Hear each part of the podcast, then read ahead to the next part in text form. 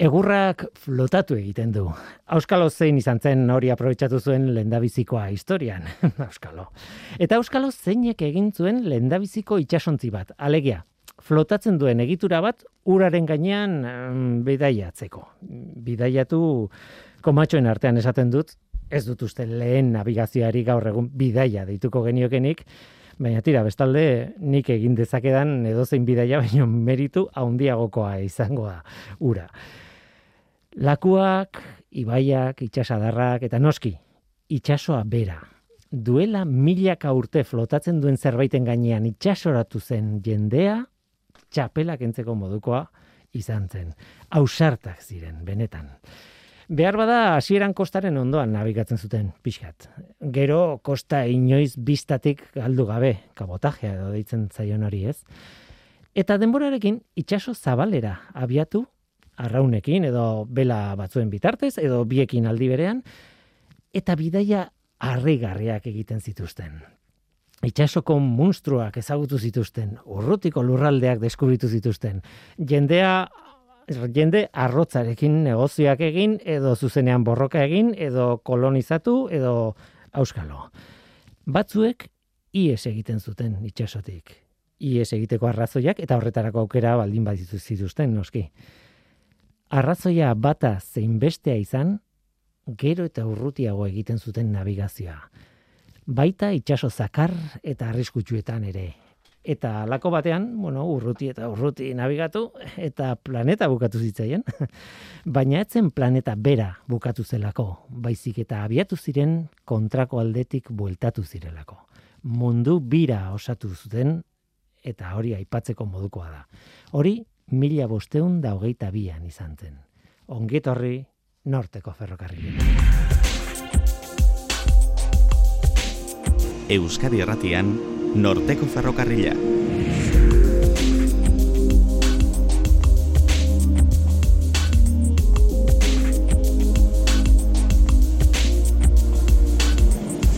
Kaixo denoi zer moduz mundu bira, bidaia bera, mila bosteun da emeretzean hasi zuten eta hiru urteak irauntzuen bidaiak gutxi gora bera. Beraz, hiru urte zari gara bosteun garren urte hurrena ospatzen. Gaur norteko ferrokarrilean hasiko gara ospatzen, e, bidaian bereziki zientziaren begiak jarrita. Ni Guillermo Roa naiz zuten ari zareten hau Euskadi Irratia. Aste honetan programa osoa eskainiko diogu elkanoren mundu birari. Neurri handi batean bat zientziaren ikuspuntutik esan dugun bezala. Eta ziur nago ez digula denbora mango aipatu beharko guztia aipatzeko. Ziur nago. Horregatik datorren astean ere helduko diogu gaiari elkarrizketa laburrago batekin. Askorako ematen du gaiak. Eskerrak eman nahi diet Elkano Fundazioko jendeari batetik. Programa hauek haien proposamena izan direlako eta haiek lagundu eta gidatu diatelako prestaketan. Besteak, beste, ba, erraztu egin diatelako izugarri gaur izango ditugun edituekin kontaktua egiten. Eta era berean eskartu behar diet, ba, elkarrizketa honetan parteatuko dutenei, aditu, ei, bi historialari ditugu gaur gurekin, Lourdes Odriozula Oiarbide eta Álvaro Aragon Ruano. Gainera, Alba Olako Xabiera Gotea Izpurua untzigilea izango da gurekin eta Euskal Herriko Unibertsitateko Naiara Barrado Izagirre astronomoa. Guazen ba, hau da norteko ferrokarrila, zientziaz betetako hitzak.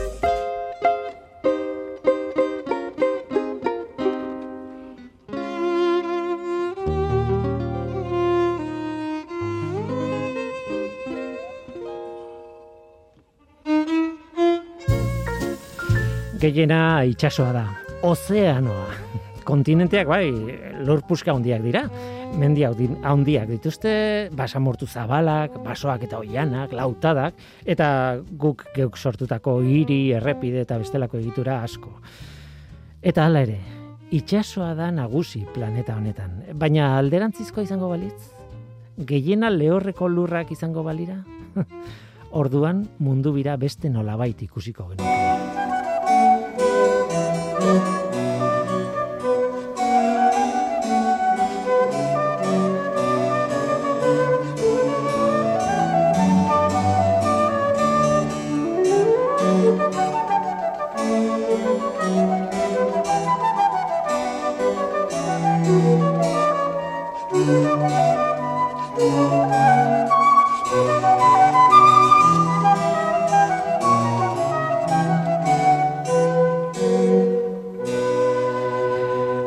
Genuko. ez, ez, lurraren zati handina itxasoa da.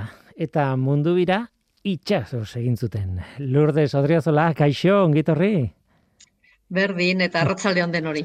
Arratsaldeon.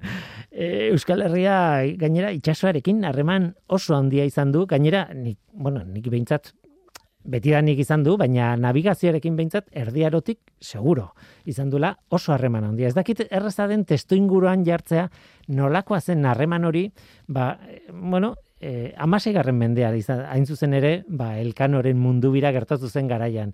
E, ez dakit imaginatzen dugun nolako harremana zuten e, Euskaldunek itxasarekin. Ba, bueno, beti haitu dugu, ez, Euskaldunak eta itsasoa beti lotuak izan direla, eta mazigarren mendea da urrezko mendea. Momentu honetan, ba, iten dira hainbat lurra eta hainbat ibilbide itsasokoak eh, bilatu eta aurkitu, terranoakoa, amerikakoa eta hoi dena, eta hoi, ba, bueno, dena iten da itxasuntziarekin, eta hortarako teknologia behar da, eta momentu horretan Euskaldunok, eta hor barruan gipuzkoarrak, dakagu munduko teknologia onena, orduan, bihar dugu itsasoa, ba, merkataritza itxeiteko, bilatzeko bihar dugun alika, e, elikagaia, zati gaur egunean, jende asko totzen da Euskal Herriera, eta fama, oso famatua dira gure gastronomiaren gatik. Baina masi garren mendean eta aurreko mendeetan gure lurrak oso pobrea ziren, eta lurrak esuna ematen itxasotikan eta ibaiatik antortzen zen. Eta itxaso eta ibaia hori emateko, ba, itxasuntzia bihartziren. Eta hemen dakagu, ba, itxasuntzi horre, dakagu persona, jendia trebatua, e, teknologiarekin, eta de bai dakagu, ba, behar diren materialak bai egurra eta bai burnila. Dakagu dena momentu horretan onenak gara eta momentu horretan ez da kasualidadea elkano euskalduna bat lehenengo persona satia munduko bira egitea. Esan daiteke zure espezialitatea dela e, historia, bueno, e, historiako ikerketan eta aritu zara eta ikasi duzu eta ikertu duzu, e, esan daiteke espezialitatea daukazula itxasoarekin. Ba, bai, pensatzen bai, hasi nitzan goan dela ba, ila hogeita mar urte, nire tesisarekin, kesantzen untzi egintzen egipuzkoan emesortzi garren mendean, eta zen momentua, ba, untzi egintzaren buruz gutxi zegoela, eta hortikan aurrera, ba, joan naiz, ba, in, mende desberdinetan ez ikertzen, amasi garren mendetikan, emeretzi, e, oi garren mendera, landu dude e, bizkaia, baina nire e, gaia nagusia da untzi egintza, ba, ba, amasi garren mendetik anoi garren mendean bereziki gipuzkoan gehiena ikertu dutena, bai e, Euskal Herriko artxibotan eta bai Espainiko hmm. artxibotan basan da gaia hori. Bai. Eta da gehiena gustatzen zaitena, eh? Gehien gustatzen zaitena, ez da harritzekoa. Xabira Gote, kaixo. Bai, eh, ongitorri. Kerrik asko. E, olako e, nagusia, untzigilea, artisaua, nik ez dakit nola orkestu bertzaizun, baina nik esango nuke, oso ezaguna zarela eta oso ezaguna dela zure zure lana. E, besteak beste albaolan ari zaretelako erreplika bat erreplika esan nahi dut untzi bat eraikitzen baina ez da e, guk gaur aztertuko dugun garaikoa ez? E, geroagokoa da ez? E, bueno San Juan eta zari baldin basea uh -huh. da eh, hain zuzen mila bostunta iruita bosgarren urtean, Ara, eh, paseatik abiatu ondoren, eh, labradorren ondoratu zana. Hmm. Ordun, ez dago inurruti eh, orduan. El, el kanoren Victoria ontzia den ia garaikidea da, ez? E, bakarrik berrogei bat urte e, tartekatzen ditu e, bi ontzi horiek, orduan ba, ba esan dezakegu gari hortakoa dela. Hmm. Hala ere, eh, ontzi mota bera ez da, ez? Eh, bon, nik asko ez dut, eh, ez dakite ontzi buruz, baina behintzat elkanoren espedizioan joan zirenak, nauak eta karabela bat okerrez banago izan ziren, eta zuek ere ikitzen ari zaretena ja, galeoi bada, ez? Zerbait, bueno, pixkat ezberdina, ez? Eh, begira, Guillermo, eh, kontua da, garai hortan, eh, olako ontzilei esaten zitzaien nao edo galeon, gazteleraz, uh -huh. pentsatzen dut euskera zetzala egongo beriztasunik, ontziak izango zian. Zazkin finean, e, hori da nao bat esan nahi duna, ez? E, esan nahi du ontzi. Uh -huh. e, beira, e, ba, dakiguna da, Victoria ontzia, laro bost tonak ontzia zala, eta aldiz e, San Juana garrai ontzia da, eta asko handiagoa da, e, dituelako berreun eta berrogei tonako kapazidadea. E, orduan, e, kontutan izan behar dugu e, mundu ari bira inberdiotenian, edo, bueno, edo emendikan e, moluketara abiatu behar dutenian, edo Cristobal Kolonek erabaki zuenian Ameriketara jundartzula, eta, eta kontu horiek, e, saiatzen zian ontzi txikitan juten. Ez? Uh -huh. Ontzi txikiak e, izaten zian, ba, nola baite ezagutzen etzen horri aurre egiteko modurik erresena alegia ez nabigatzeko e, nabigatzeko ba, mapak, ez? E, Karta nautikoak esaten zaiena. Eta, eta karta horietan e, batez ere bilatuko ditugu itsasoan izkutatuta dauden arriskuak, ez? Eta batez ere izaten dira ura xaleko harriak eta olakuak, ez? Arrezifak eta arrokak eta eta hoie normalian markatuten dira zehaztasun handiarekin e, karta do mapa hoietan eta mapak ez euskatenian, bardun e, saiatzen zian, sarkura gutxi kontzioietan e, abiatzen, eta horretikan eramatzen zituzten ontzi txigiak. E, gero lanerako juten hasi zirenian, e, eta batez ere bale olilua garraiatzeko asmoarekin, ba, saiatu zian orduan ontzioiek aldatzen, egokitzen e, eta birtu zituzten zama ontzi, ez? baina nasirako deskubrimenturako erabiltzen zian itxasontzi horiek etzian bat ere zamantzia, baizik eta itxasontzi batzuk asko txikiagoak eta harinagoak. Hmm. Albaro Aragon, kaixo, historialaria zu ere bai? Kaixo. Albaro da, fizikokin ere ondoan dagoen bakarra, eh, espero dut eh, hori problema bat ez izatea, e, nahi duzuenean e, sartu elkarrizketan ausola saldi bada ez da ez da bakarrik e, banakako e, speech bat e, botatzea eh? baina tira Álvaro e, zu historialaria eta zuri galdetzu, galdetzea o burratzen zaidan gauza bat oso importantea da hau zientzia programa bat da, baina astartzen ari garen espedizioa ez da zientzia espedizio bat. Beste testu inguru historiko bat dago. Bueno, nolabait da e, aurretik zientziak izan zuen garapenaren ondorio bat. Eta, bueno, pues, e, nolabait amairu garren mendetik e, Europa mailan ari ziran aldaketa batzuk ematen, e, nolabait autore batzuek esaten dute ba, perspektiba edo pentsaera kualitatibo batetik pentsaera kuantitatibo batera pasazela, e, batez ere ba, e, musulmarren gandik e, jasotako algebra eta matematikari esker, eta horri esker, bazizia nolabait errealitatea beste modu batera e, neurtzen. Hasiera batean denbora eta gero geografia. Eta horri esker, ba, bueno, alde batetik garatu ziran e, bueno, kartografia eta astronomia, horiek ezinbestekoak direnak ba, nabigatzeko, eta bueno, atentuz eta referentziak eukitzeko, eta bestetik ere kontabilidadea.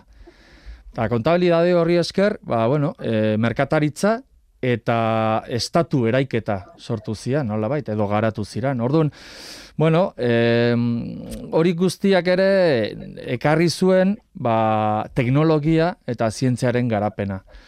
E, berdiaro horretan, badirudi, ba, nola baita Euskaldunek, bire tartean zeudenez, eta penintxula iberiarrean e, ba, portugesak ere, kanta horriarak, ba, erdibirian zeudenez, ba, e, Mediterraneoko eta Atlantikoko e, bueno, itxas edo e, e, ontzigintza e, tradizioak batu zituztela. Eta bere, bueno, ba, bere ontzi propioak edo eredu propioak sortu zituztela, ez? Hasiera batean kokak, geroxago naoak, e, karabelak, karrakak, galeoiak, Bai, horre, horren ondorioa, ondorioa da, gehien bat. Nola nahi ere, haien helburua, eh, espedizio jakin honeten helburua, claro, askoz, bueno, ekonomikoa goa da, eta gainera, eh, kontestu geopolitiko oso berezia du, ez? Bai, bai, azken batean e, beraiek nahi zuten eskuratu, ba, asiatik e, zetozten espeziak. Hori momentu horretan, e, bueno, ba, gai estrategiko bat zen. E, adibidez, mm, Basko de Gaman espedizioa kontatzen danean, e, kalikute aiatu zela, bueno, egon, egontzan hor tarte batean, baina gero kanporatu zuten nunbait eta bar, ba, bueltatu intzan, eta etzun aukerarik izan karraka batean zihun, baina etzun aukerarik izan barko osoa kargatzeko. Baina kargatu zuenarekin, Europara bueltatu Lisboara, eta e, eukizun irumila, euneko irumilako e, benefizioa. Osea, pentsa, garai horretan, e, espeziek zenolako, bueno, etekina eskura zezaketen, ezta? Gerora galdu egin zuten balioa gainera eta eta mm. baina momentu horretan oso oso oso importantea. Claro, eh, gero ja mas azpi 18 garren mendean eta bueno, pues eh, ohikoagoak izango dira biraiak, hortartian eh, holandesak egongo dira, ingelesak, frantsesak eta bar eta bueno, ohikoagoak izango dira eh, Europako merkatu eta ordun bere balioa jaisten dare bai. Egila da gaina gero industrializazioarekin, bueno, ba, beste gai berri batzuk sortu ziela eta bueno, espezieak ba, bere balio, hainbesteko balio hori galdu, galdu zuten, bueno, gaur egun ere oso garrantzitsuak dira edo zen e, sukaldaritzan eta eta gure munduan osoituta gaude hortan.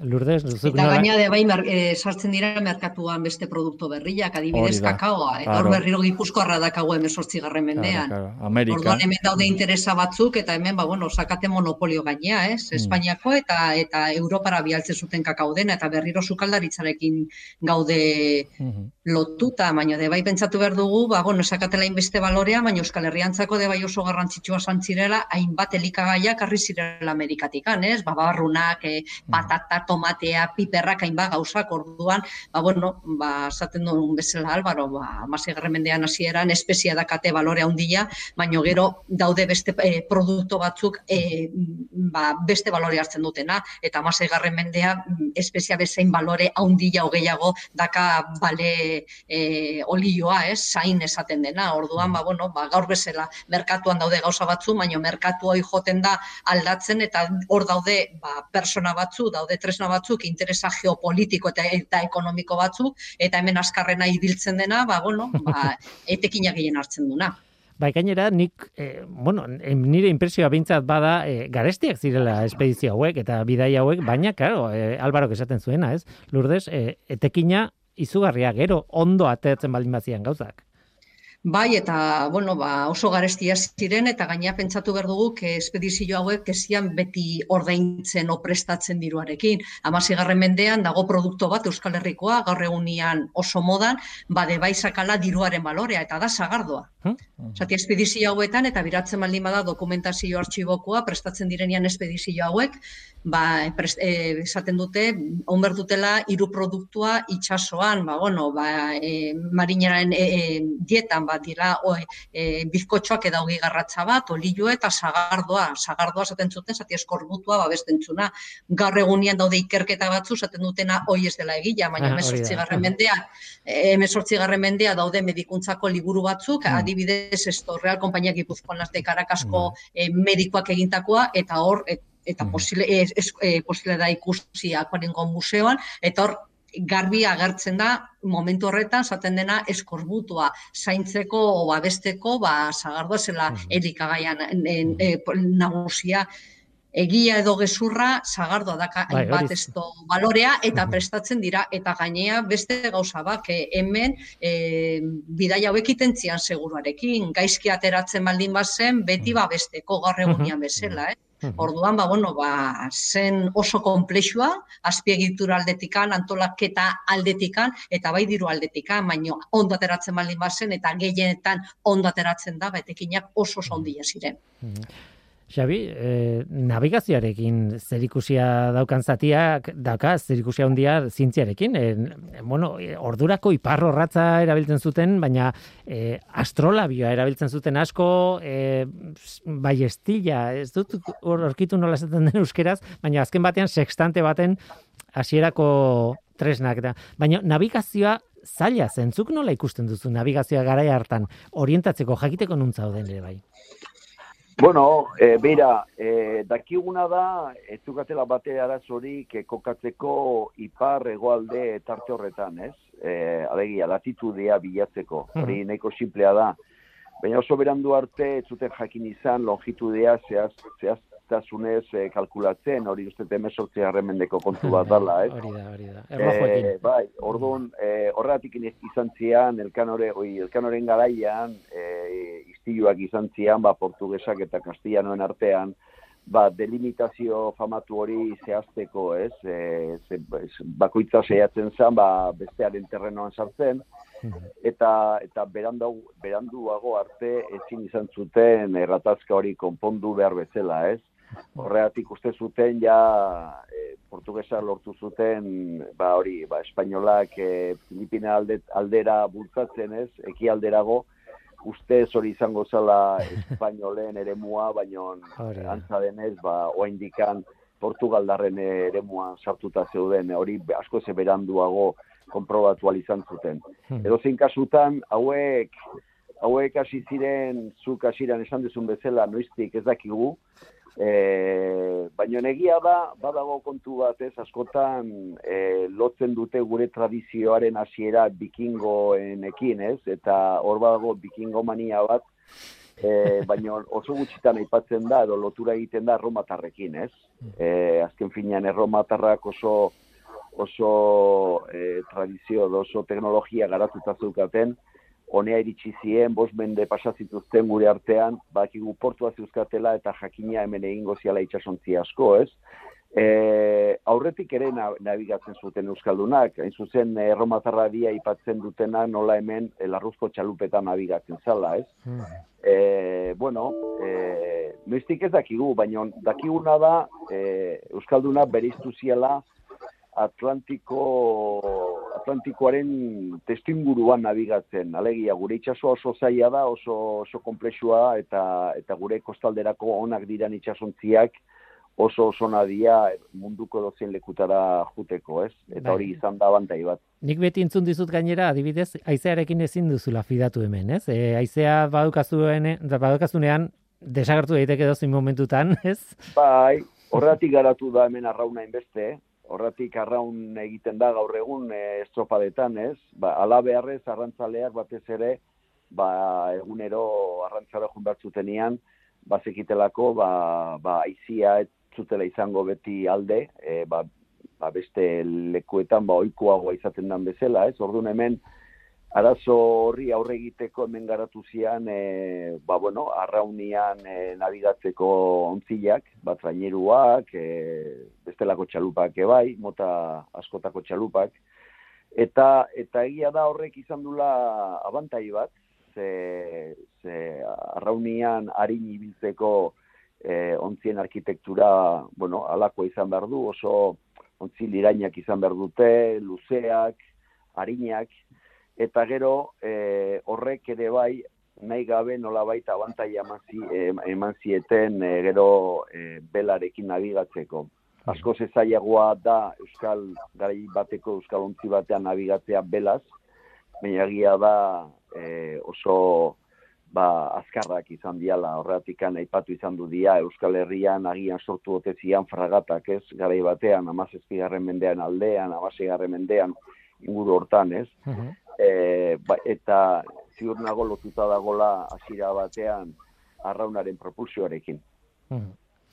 Nik ez dakit, eh, elkanoren espediziora buelta duta, nik daukadan, buruan daukadan eh, ideia bat, baina ideia oso iritzia da, eh? nire iritzi pertsonala da eta behar bada ez da egia, baina eh, lortu zen bidai horrekin eh, abantalik edo horrerapen zientifikoa hundiena, niretzat da e, munduaren tamainaren e, neurri hori zein den jakitea. Bueno, noski mundu bira ematea, baina beraiek espero duten askoz txikiagoa izango zela e, mundua, eta eta ez eta bueno gero adibidez ozeano barean gaizki pasa zuten ez?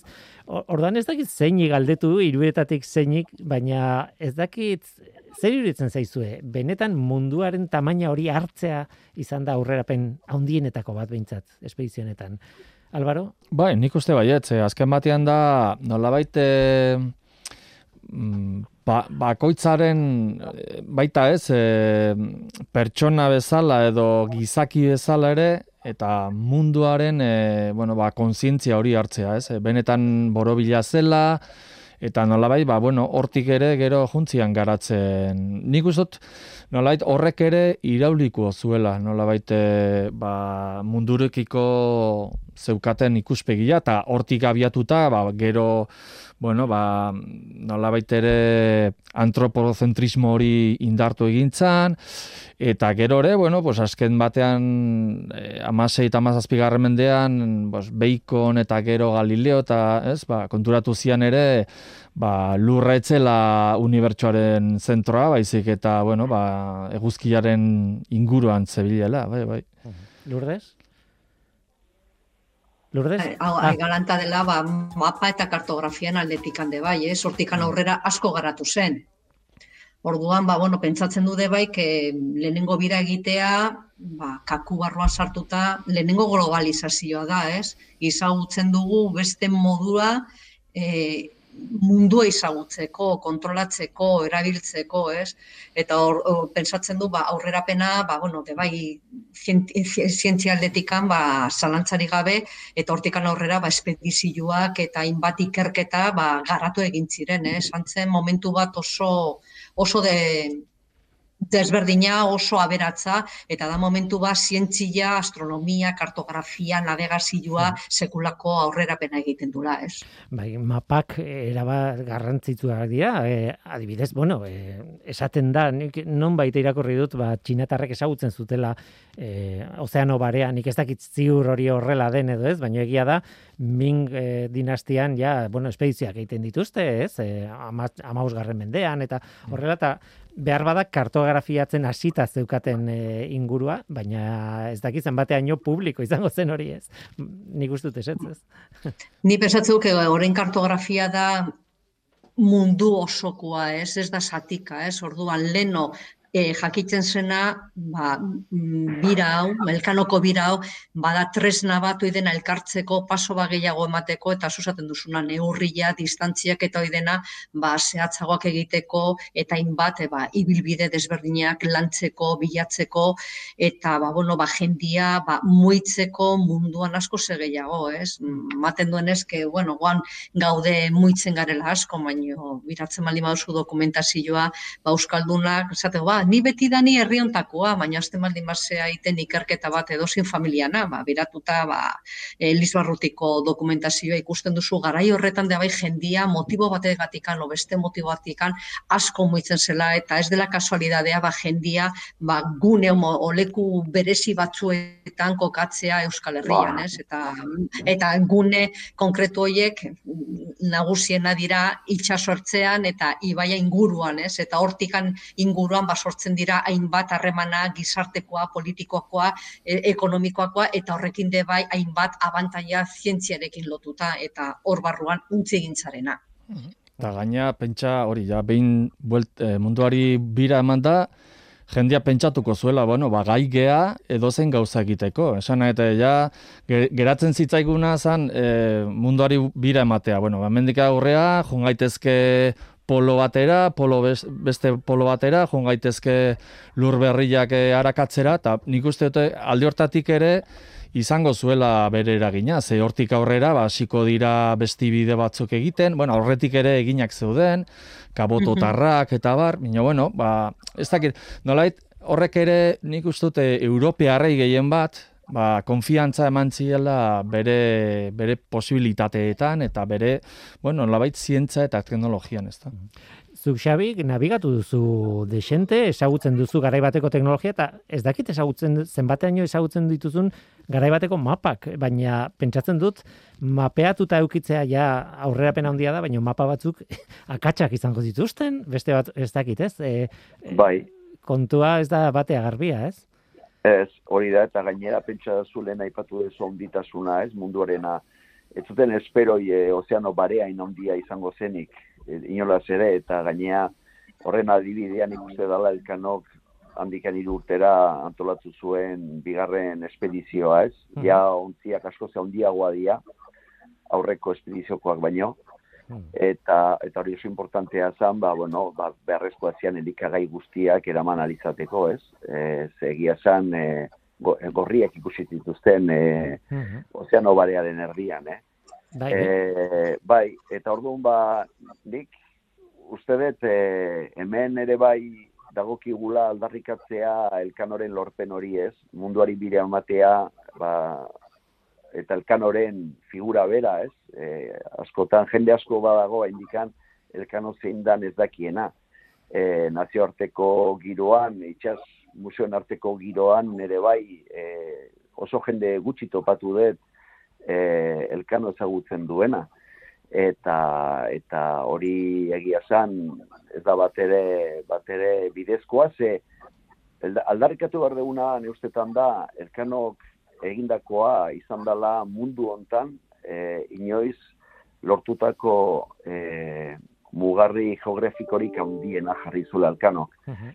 e, zate mundu hontan zoain ibiltzen hasi dia, ez, eba, ilargira jun, jun ginen, ez, denok, eta orain, eta orain, eta orain, e, hori martekin ari dia, ez, eta hori sekulakoa da, ez, e, baina egia da, e, mugarri geografikoak aipatzen direnean, gehienetan izaten dira e, ba, nola baita emaitzi garren mendeko lorpenak, e, nahiko ba, eberesta igotzea, edo edo zea, edo iparpolo eta ego polora jutia, eta hori dana, ez? Nesta lorpen handiak izan zian, asko ze ospea handiagoa dute, elkanok egin izan zuena baino, eta ez dugu astu da, eta beti aldarrikatzen dugu, Victoria ontzia, Euskal ontzi bat izan zala. Bai. Eh, eta, eta, bueno, ba, ez dakit, ematen du, ba, ez dala izan, ez, horrelakorik, edo, edo, ez dakit, eta, eta egia da, eta ondo, ondo aizeate, irretizai honekin, eh, elkanoren, elkanoren izena, hori, eh, goreipatzeko alegin honetan, ez, eh, oso beharrezkoa da. Eta gainera ikus... Eta gainean ikusten du, kontuan esan behar duguna, elkano bukatzen dunean e, munduko bira, zegoeran hasi zuten bigarren zati hoi, ez, bidaiarena, ez? Esen egoera egokiena, nik usten dut oso ausartak, oso trebea, eta hor de bai, ba, dela dibide bat, que ez dela kasualidadea elkano zatea euskalduna bat, egintzuna bira hau, dago izagutza bat handia itxasoarena, ez? Getarian egiten da, ospatzen da, ez, elkanoren iritsi, iritsiera, Baina benetan etzen gertar, getarian gertatu, baizik eta Sevillaan, ez da, Lourdes?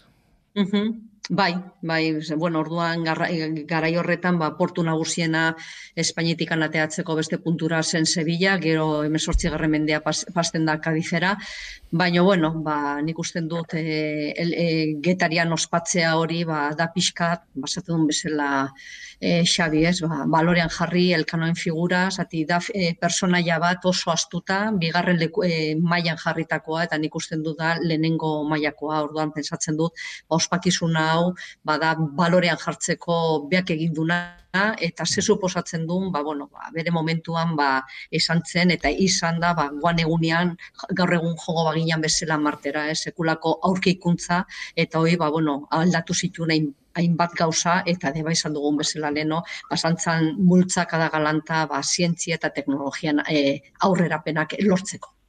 Etzan baloratu garaian eta eta ez gero. Ze garaian e, Carlos Bosgarrenak enperadoreak e, ba, agindu zizkion bosteun dukatu e, urtia eta azkenean ez, ez zitun kobratu.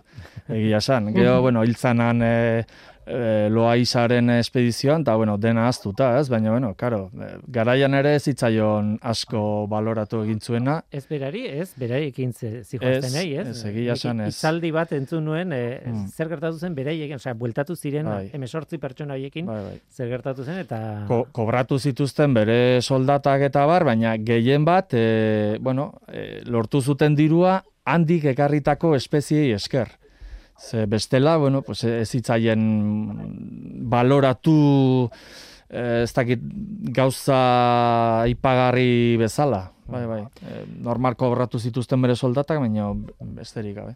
Bueno, ez dakit... Neretzako ezian zan konstientia zer, zer lorpena zan zen, eh? bai. dugun bezala. Mm. Espezia sakaten balor ekonomikoak eta bihazi claro. joazten negozio egitea. Claro. Nola, nola lortu zuten, ba, ezian, ezian konturatu zer, mm. zer, zer gauza lortu zuten hain garrantzitsua, ez? Geo denboan zehar agian, baina bueno, bai esan dugun bezala, ez? Ba, eman gabe balorea elkan hori eta bueno, ba, bere armarrian, ba bueno, espeziak agertzen dira, ez? Bi, bi albotan, baino bestela, ba, ni pensatzen du, ba, hainbat, eta de bai ez bakarrelkan, no, espedizio honetan, ba, Euskalduna mordoska joan ziren, mm. dago zuleikako liburu ez goatzen, hogeita, hogeita sortzi, hogeita mar, Euskalduna joan ziren mm. espedizioan, keko puro oso ondila da, orduan, mm. ba, bueno, nik uste du, elkano zantzela burua, baino dakagu beste persona e, itxasorekin lotuta Euskaldunak, mm. kede bai bere aportazioa egin zula. Bai, elkano da Eta... punta. E, bai. Izan txan elkano, baina, baina izan ziteken beste bat. E,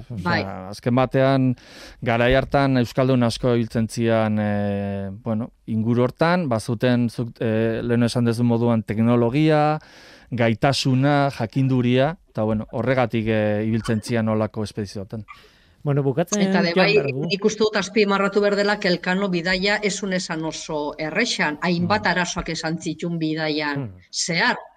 Orduan, ba, bueno, ba, bere egoera momentu horretan, ba, bueno, esen egokiena horrelako erabaki hartzeko, ez? Eta ala mm. ere hartu zuen eta bere trebetasunaren gatik ondo atera zen. Orduan, ba, bueno, ba, agian zatik esen esan navegatzailea ba, esaten bezala erderaz politikamente korrekto, arazorik gabe bere bidaian, ba, bueno, igual esaio eman behartzun rekonozimentua eta aipatu bere figura zer e, egin zuen bere momentuan eta gaur egunean ba, antzeko parezido gertatzen da. Xabi, azkeneko valorazio bat eh, eskatu behar dizut, eh, labur biltzeko eta ja bukatzen jateko.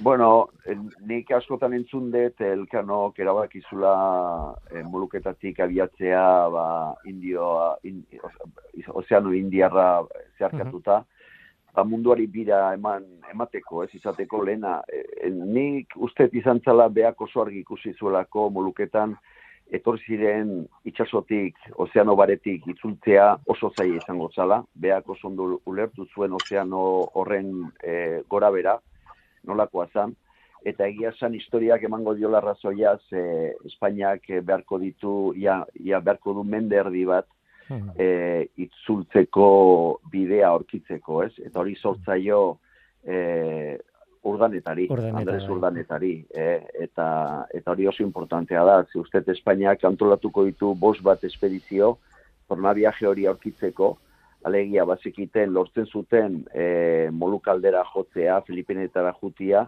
baina gero ez zuten lortzen itzultzea, ez? Hori, eta hori, hori elkano kulertu zuen eta bera konturatu zen, ba, etxera itzuli nahi baldin bazun, ba, hobezula munduari bira matea, e, eta, eta gero frogatu zen, ba, hori, adibidez, ba, beraekin batera, irten zen Trinidad, beste euskalontzi bat, e, baino zegokion bidetik alegia ozeano barea zeharkatuz, baino arek ere etzun lortu, ez? E, e, porrot egin zuten, eta Trinidad ontziak porrot egin zuen bezala beste bat espediziok ere egin zuten urrengo hainbat urtetan, ez? Eta, eta bueno, nik uste torrek erakusten dula, elkanok usai hartu ziola ozeano bareari, ulertu zula itzultzea oso zei izango zuela, eta eta horregatik eh, hartu zuen erabaki hori.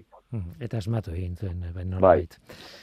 Tira, ba, hemen utzi beharko dugu. E, eskerriko asko gurekin izateagatik, e, oraindik eren nahiara barradoren, e, e, bueno, e, elkarrizketatxo bat grabatu genuen, ezin izan du gaur hemen egon, eta berak astronomiari buruzko kontuak eta kontatuko dizkigu, e, bueno, besteak beste, magalia ez, izena lotuta dago, zeruan ikusten ditugun hainbat izarrei, hainbat galaxiei egia esan, eta berak azaldu zigun hori, baina lendabizi zuei agur esango dizuet, eta batez ere, batez ere eskerrik asko gurekin izateagatik, Eta, bueno, Álvaro Aragón, eskerrik asko. Zoi, gonbidatzeagatik. Lourdes, Odriozola, hortzaude ere, eskerrik asko. Bai, eskerrik asko eta mila eskerrenagatik. Eta Xabi Agote, eskerrik asko.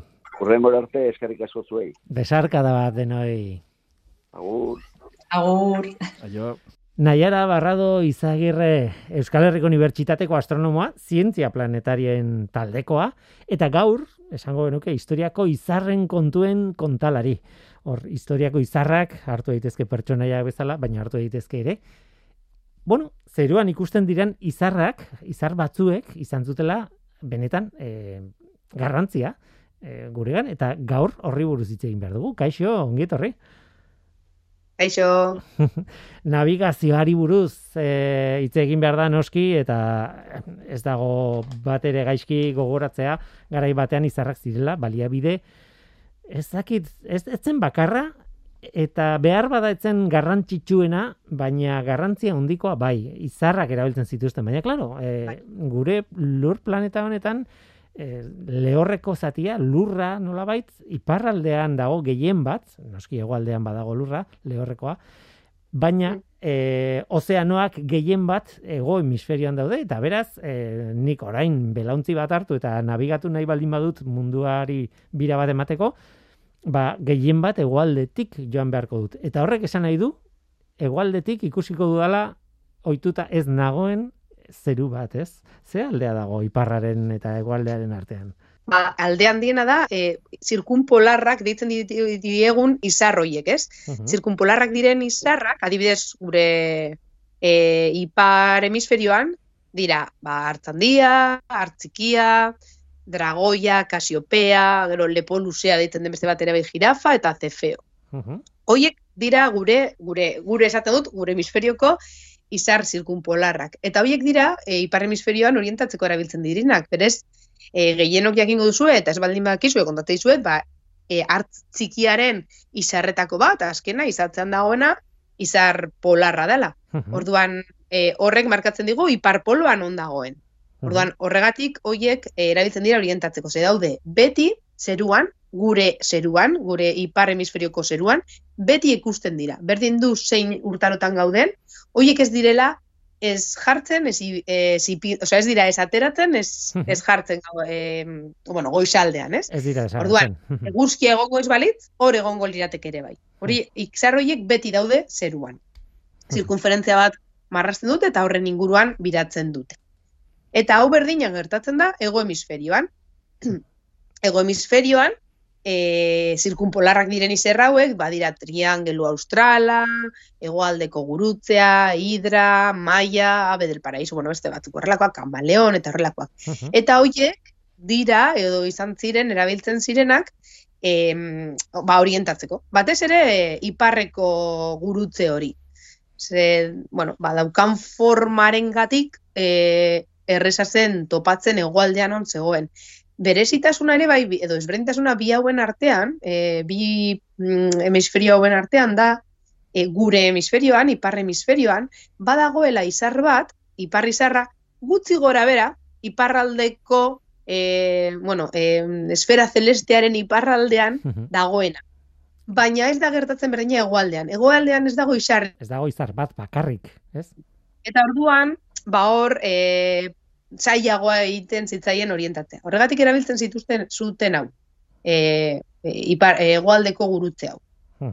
Berez, lau izar dira, ez? Ez da gurutze bat esan nahi dute, e, ez dira gurutze bat marrazteko gutxinez ematen du bost beharko genituzkela, ez? Bai. Bat zentroan eta gero bai, lau, baino kasu honetan lau dira bakarrik. E, zentrokoa nola bai, e, eta e, Hor, e, ez dakidana da, e, hor, e, magaia ez izena emanote zioten e, dizdiratxuenari, lau izar dira. Eta... Konstelazioetan eta horren lau dira, bai.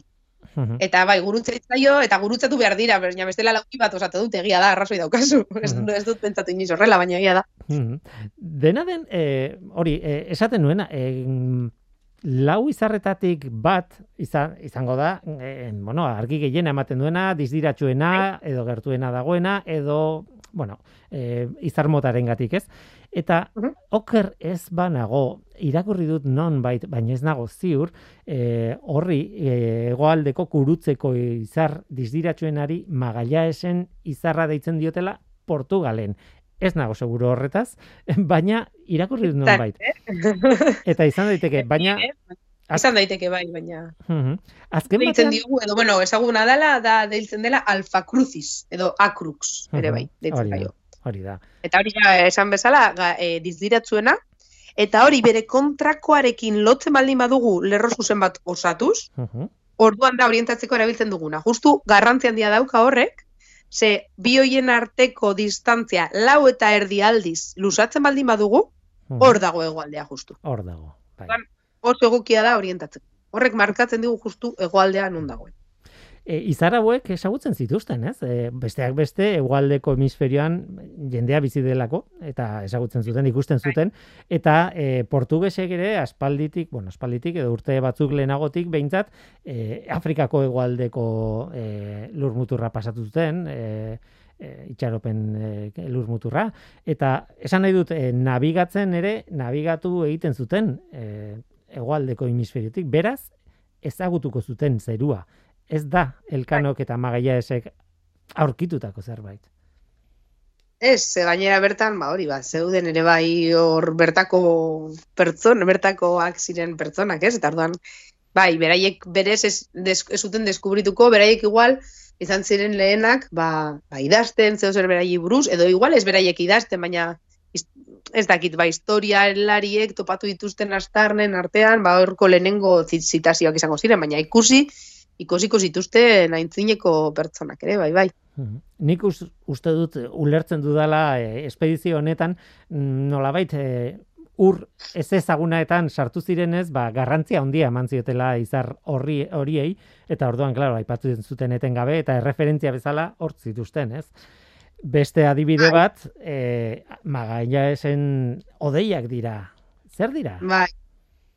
Ba, badira bi galaxia, eh, galaxia txikiak dira, egia esan, bueno, nanogalaxia eh, deitzen zaie, bale, txiki, txikiak direlako, milioi batzu, izar milioi batzuk bakarrik osatua. Normalean, bueno, e, galaxia normalak, ez direnak nanogalaxiak, e, milaka milioi izar dauzkate. Baina, klaro, guk ikusten ditugu eta bereziak dira, Zeren, e, lurgaina zaletik ikusi alditugun begibiztaz, ikusi alditugun galaxia bakarrak, dira hauek biak eta Andromeda. Andromeda guk ikusten dugu ipar hemisferiotik, baina hauek biak bakarrik, nola e, zirkunpolarrak diren ere bai, bueno, zirkunpol horretan badauden, bakarrik ikusi aldira ego hemisferiotik. Eta ikusten dira, ba, bi odei izango balira bezala, zirroak bezala, ikusten dira zeruan, baina, klaro, gaua denean gaua izan behar du oso iluna. Hau da, ez da egon behar ilargirik, oa hobeto. Eta oso garbi egon behar du zeruan ikusi alizateko. Ez dira errezak ikusten, baina oso handiak dira. Bera, bueno, handiak, e, zeruan esan nahi dut, berain, itxurasko tamaina oso handia da. Amar eta hogei, eta hogei aldiz ilargiaren tamaina daukate. Duan, handiak dira, baina ez dira oso dizdiratzuak. Horregatik kostatzen da ikusten. Eta ba, lurretik, eh, bueno, lurretik edo gure, hobeto esan da, gure galaxiatik gertuen daudenetarikoak direnez, ba, horregatik ikusten ditugu, baina esan bezala, e, txiki txikiak dira, galaxia, galaxia bezala. Kuriosoa da, zen nik ikusi ditudan dokumentatzeko e, begiratzen dituzu gauzak eta bar, eta besteak beste argazki asko ikusten dituzu, eta nik ikusi mm. ditudan argazkietan oso oso argi, oso dizdiratxoa gertzen dira, baina klaro, argazkiak dira, ez? Claro, ba, imaginatzen dut hartuta esposizio luzeekin eta horrela horrelako, jo, argazki hain politak daude zeruanak, ez? Hartuta esposizio luzeak hartuta eta gero ba kontrasteak emanda eta horrela, horrelakoak izango ziren argazki horiek imaginatzen dut, baina aber ikusi ikusi aldira, esan bezala, begi bistaz ikusi aldira, eh? baina ba hori kostatzen da, e, zeru ilunak egon behar dira eta Eta ikusten dira. Bueno, Andromeda ere bai ikusten da, hemendik eta saia da ere bai ikusten, claro. Hmm, da, Andromeda txikitsuagoa ikusten da, baina horla mantxurron bat bezala, baina ez da puntuala, vamos, ez da izar bat puntuala. Hori da, hasieran izar bat ematen badu ere, fijatzen baldin bazara pixka bat, ba bai, ez da, bai. da mantxa moduko bat, ez, zeruan, ez? Bai, Andromeda bai, bai. Hauek asko zere handiagoak dira, eh? Orduan, hauek ja ez dira, ez dira konfunditzen puntutxu batekin, Andromeda bezala. Bai, eta egia da, e, Magallanesek berak ikusi zituela eta eta erabiltzen zituela eta begibistaz ikusten zituan ez zaukalako teleskopiorik. E, teleskopioa bai. hasi ziren erabiltzen, bueno, Galileo hori buruz hitz egin daiteke, baina hori da 1600 da sort, bos, sei, zazpi, bederatzi, hori inguruen, ez? E, amazazpi bai. garren mendearen hasieran. Oera indik, ba, la, urte falta ziren, edo. Bai. Tira, ba... Igual, Bai, Zeo zer izan zuten katalejoren bat edo, ez dakit hori noiz asmatu zuten. O, Ze, aurkikintza hauekin beti dago beti polemika handia ere, bai, ez? Mhm. Galileo izan zen lehena katalejoa edo teleskopia asmatzen eta gero, baina bai, bat zeuden txinatarrak edo beta saber, ez? Baina, bueno, ez dakit. Igual zeo zer bat zeukaten, baina ez, begibistaz ikusi zuten, bai, Nik seguru. entzunda edo irakurrita daukadana da, e, teleskopia, katalejo zuk ere esan dezuna, ez? Urruti Bai. begiratzeko bi lente be, elkarren ondoan jartzeko e, asmakintzu, ama, asmakizun hori izan zela e, herbereetan asmatu zuela, optikan eta espezializatuta zeon, e, bueno, tipo batek e, asmatu zuen, baina o, e, mereiz, amasei garren mendearen bigarren aldean, esango nuke oraindik elkanoren garaian etzegoela horrelakorik. Lenteak bai, Bai. lenteak eh, igual. ziren, baina baina bi lenteak elkarrekin eta manipulatzeko kontzeptu hori Bai, lenten manipulazio hori, hor, bai, oraindik ez zegoela, ez. Vale, vale. Uste dute. Ni ere ez daukat argi, eh? Ni gainera datekin galdu egiten naiz pilo bat, hain, hain, hain da, hain pasatu da denbora, Mm. que, buf, non, Hori da, hori da. Tira, ba, aipatu nahi nuen, ez? E, ma, Elkanoren espedizioaren zientziako puntuen artean bazen e, importantea astronomiako puntu hau, bueno, besteak beste, e, Magallaesen izenak jaso dituztelako izar batzuk edo galaxia batzuk edo, eta, e, bueno, beraientzat nabigatzen ari zirenez oso oso kontu garrantzitsua zen. Ondorengoek ere, jakingo zuten hauen berri, haiei esker, eta erabiliko zituzten hemendik aurrera. Beraz, astronomia aurrerapen zientifiko importantea zen nabigatzaile haientzat. Naiara barra Bueno. izagirre, bai esan?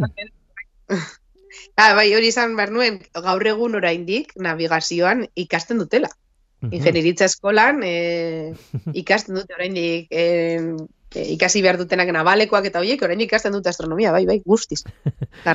Eta behar bada arrazoiakin, ze, bueno, nik eh, nabigatzailei entzun izan diet, GPS-a hor dago, eta argi dago oso erabilgarria dela GPS-a zalantari gabe, baina itsasoan zaudela e, ur gaziarekin, ez dakit zer, eta gailu elektronikoak pentsatzen duzun momentu okerrenean e, ondatu egiten direla, ez?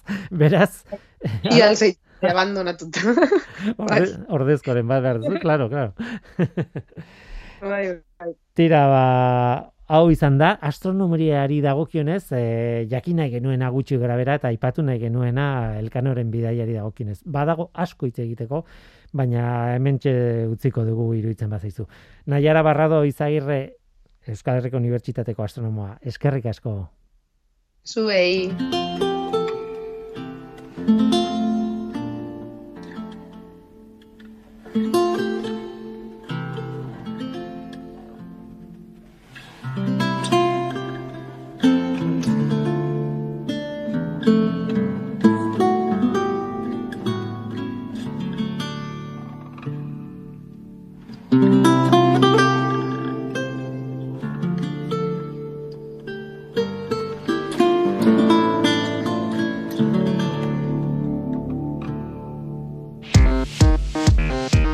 Zientzia.eus, leio ireki bat zientziaren mundura. Irratia, telebista, artikuluak, irudiak, soinuak, Elujar Fundazioaren kalitatea zure eskura klik baten bitartez. Zientzia.eus, zure lotura zientziarekin.